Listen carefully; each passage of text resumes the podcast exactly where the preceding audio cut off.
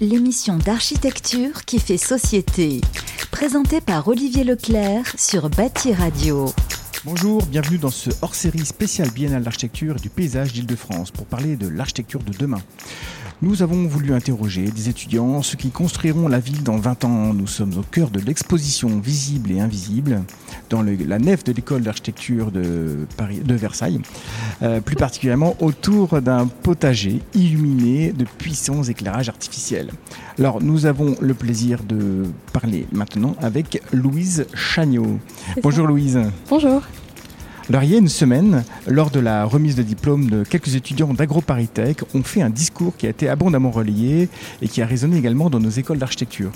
Ces étudiants invitent leurs camarades à ne pas prendre, à ne pas prendre notre, perdre notre temps et à ne pas laisser filer cette énergie qui bout en nous. Ils appellent également les étudiants à déserter. Est-ce que vous relayez cet appel euh, au sein des architectes? Alors, hmm, est-ce qu'on doit déserter aujourd'hui? Je suis pas sûre d'avoir une réponse euh, aujourd'hui à vous apporter complètement. Euh, c'est une question qu'on se pose beaucoup en tant qu'étudiant en architecture. Euh, puis encore plus cette dernière semaine, parce qu'on a beaucoup réagi à ce qu'ils ont dit.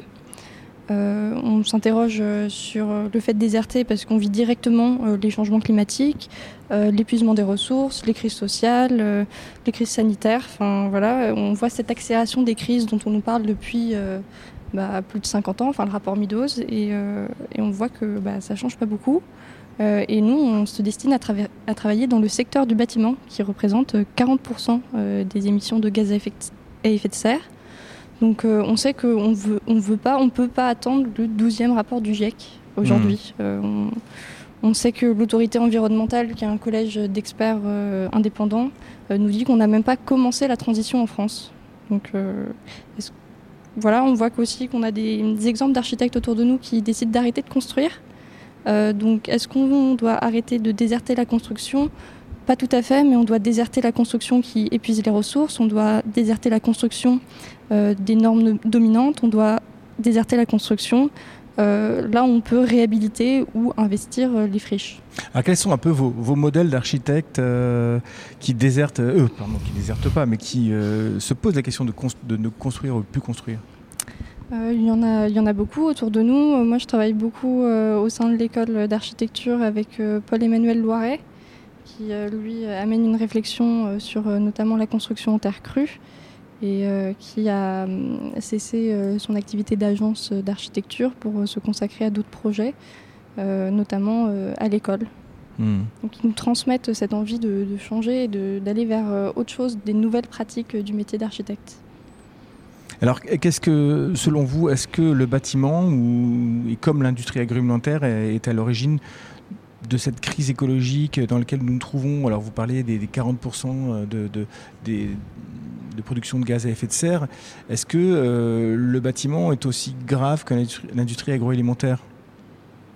Euh, c'est difficile à évaluer. Euh, Peut-être plus grave, hein, vous avez le droit de le dire. je ne sais pas, je sais que bon, c'est une industrie qui est nécessaire, on doit euh, se loger, mais euh, elle participe euh, beaucoup trop et on sait qu'on a une marge de progression immense sur la manière de construire. On sait qu'on peut utiliser d'autres matériaux, construire autrement, construire moins, construire de manière plus frugale aussi. donc je pense qu'en tout cas, on a une marge de progression et elle est vraiment à notre portée. Mmh. on voit de nouveaux projets qui sortent de, littéralement de terre. aujourd'hui. en terre En terre, oui. Euh, et donc on sait qu'on peut pouvoir euh, changer les choses. Euh, par exemple, là je pense au projet de Paul Vergely à Lyon où ils font avancer en même temps qu'ils Clément Vergely. Clément Vergely qui font avancer en même temps les réglementations et donc voilà on peut réellement avoir un impact en tant qu'architecte. D'ailleurs, vous pouvez réécouter une des émissions dans lesquelles euh, je visite son bâtiment et euh, c'était un sujet sur la, terre crue et la terre cuite euh, comme alternative à la manière de construire. Alors c'est vrai que on dit souvent un mètre carré construit, c'est équivalent à une tonne de CO2 émise. Euh, c'est pas en rénovant qu'on réduit beaucoup finalement cette, cette production de CO2. alors, qu'est-ce qu'il faut faire par rapport à ça? Je pose la question à cette future architecte qui, euh, est euh, tiraillée par euh, ce, dilemme, ce hiatus existentiel, j'allais dire, en tant qu'architecte. Veux dire, Qu'est-ce qu'on fait maintenant là? Oui, c'est-à-dire que là, on sait très bien que quoi qu'il arrive, dès qu'on construit, que ce soit en terre, que ce soit en bois, que ce soit en tout ce qu'on veut, on produit du bilan carbone. Oui, mais ça c'est inévitable, mais on doit se loger aussi. Donc on est bien d'accord qu'on ne va pas tout arrêter comme ça. donc on va, on va diminuer. Déjà, on va construire de manière plus frugale. On va s'interroger sur l'énoncé. Mmh. pourquoi on construit? Dans quel moment c'est nécessaire de construire? Et puis on va repenser les manières de construire. Alors on a vu que les matériaux, ça a, un impact si on utilise d'autres matériaux, mais aussi euh, de construire autrement, de faire participer euh, les gens, que la construction soit un levier d'émancipation, euh, qu'on puisse construire collectivement, qu'on partage plus de lieux en commun. voilà, enfin, il y a plein de manières de réduire, et ce sont des exemples, je pense qu'il y en a beaucoup. Est-ce que, construire autrement, c'est pas aussi changer la commande C'est-à-dire, plutôt que de euh, habiter en maison individuelle ou en appartement, est-ce qu'il ne faut pas imaginer d'autres modes d'habitat euh, euh, qui consomment moins d'espace, qui consomment moins d'énergie, qui permettent de mutualiser Est-ce que vous faites aussi travailler sur ces éléments programmatiques-là? Oui, moi je suis complètement d'accord avec ça. Il faut remettre des. En fait, il faut repenser la commande architecturale aujourd'hui, il faut la remettre en question quand on nous demande de construire certains bâtiments, il faut s'interroger sur les réels besoins et si euh, certains besoins sont partagés par plusieurs personnes, plusieurs groupes, est-ce qu'on peut les mettre en commun? Euh, C'est ce qu'on a un peu fait au sein de l'atelier du Limousin, qui est un atelier de master à l'école d'architecture. On est arrivé dans une commune rurale où la mairie, la municipalité nous a transmis des besoins qu'eux y ressentaient. Et nous, on allait re-questionner cette commande euh, en faisant une étude du territoire, en parlant au maximum d'acteurs euh, habitants dans les lieux. Et, euh, on a remis en question et on a reproposé d'autres projets. et je pense que c'est comme ça qu'il faut faire avancer. Il faut vraiment se saisir de cette question qui est très politique en fait. C'est un projet politique de remettre en question la commande. Donc en gros, vous dites en tant qu'architecte, il faut à la fois s'intéresser aux matériaux, à la manière de construire, mais aussi à la programmation et aussi à la maîtrise d'ouvrage. Donc en gros, vous dites euh, l'architecte doit s'intéresser à tout pour euh, tout changer. Est-ce que c'est un peu notre rôle Est-ce que c'est pas un peu, est-ce que le, le, challenge n'est pas un peu trop grand pour, euh, pour juste notre métier? Mais moi, je pense qu'il faut aller même au-delà. il faut qu'on s'engage en tant qu'architecte, mais il faut qu'on s'engage aussi en tant que citoyen. on dit que souvent que les jeunes ne s'engagent pas, ils votent pas, etc.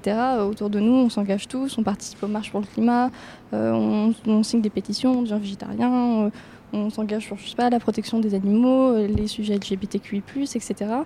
Euh, je pense que vraiment, euh, on a un rôle à jouer en tant qu'architecte, en tant qu'architecte citoyen, de faire changer même les institutions euh, qui ne sont pas adaptées aux crises qu'on traverse. donc, il faut inventer d'autres choses. Donc, oui, mmh. je pense que. On... Alors, faut qu'on travaille tous ensemble. c'est beaucoup de sujets. on ne peut pas chacun travailler sur tous ces sujets, mais. Est-ce que vous avez commencé à créer des liens avec d'autres corps de métier, que ce soit euh, euh, les métiers de la construction, euh, ou bien même les politiques, ou, les métiers de la promotion immobilière, je ne sais pas. Est-ce que vous avez commencé à essayer de sortir de l'école d'archi et d'aller un peu à la rencontre de ces autres métiers avec lesquels vous allez travailler inévitablement dans les prochaines années?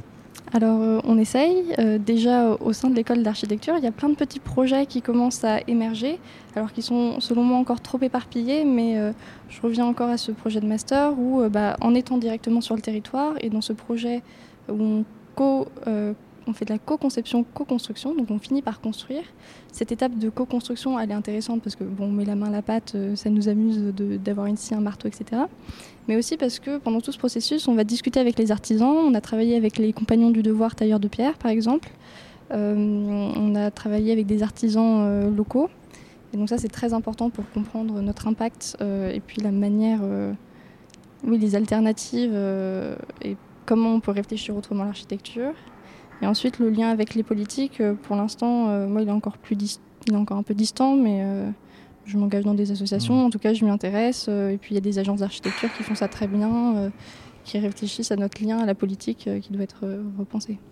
Alors, si je peux vous poser une question un peu qui dérange, est-ce que vous en voulez un peu aux générations précédente, euh, d'avoir fait tout ça sans conscience, d'avoir euh, pollué, d'avoir détruit, d'avoir euh, installé cette société mortifère d'un point de vue environnemental bah, C'est trop facile d'en vouloir et d'accuser le coup en disant Ok, boomer, vous avez tout raté. Bon, parfois ça nous tente, c'est sûr, c'est évident, ça donne envie.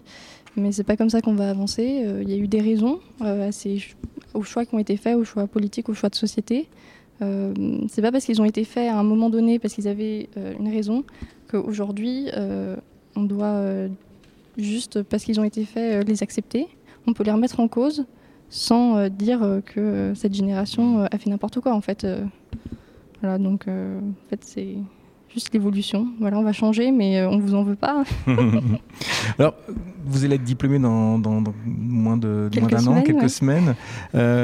Euh, est-ce que vous avez déjà réfléchi à votre pratique? Est-ce que vous allez euh, plus tard euh, monter une agence et travailler en indépendant Ou vous avez d'autres idées pour travailler autrement avec ces engagements que vous montrez aujourd'hui?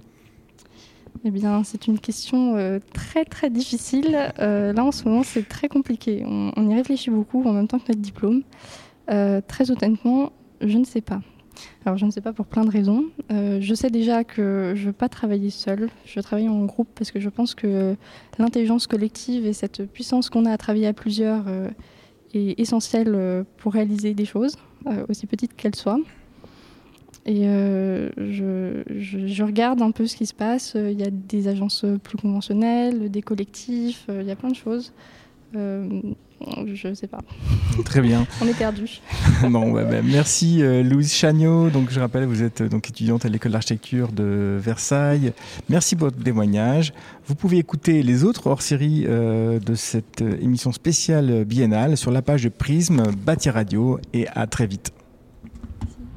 Prisme, l'émission d'architecture qui fait société. Présentée par Olivier Leclerc sur Bâti Radio.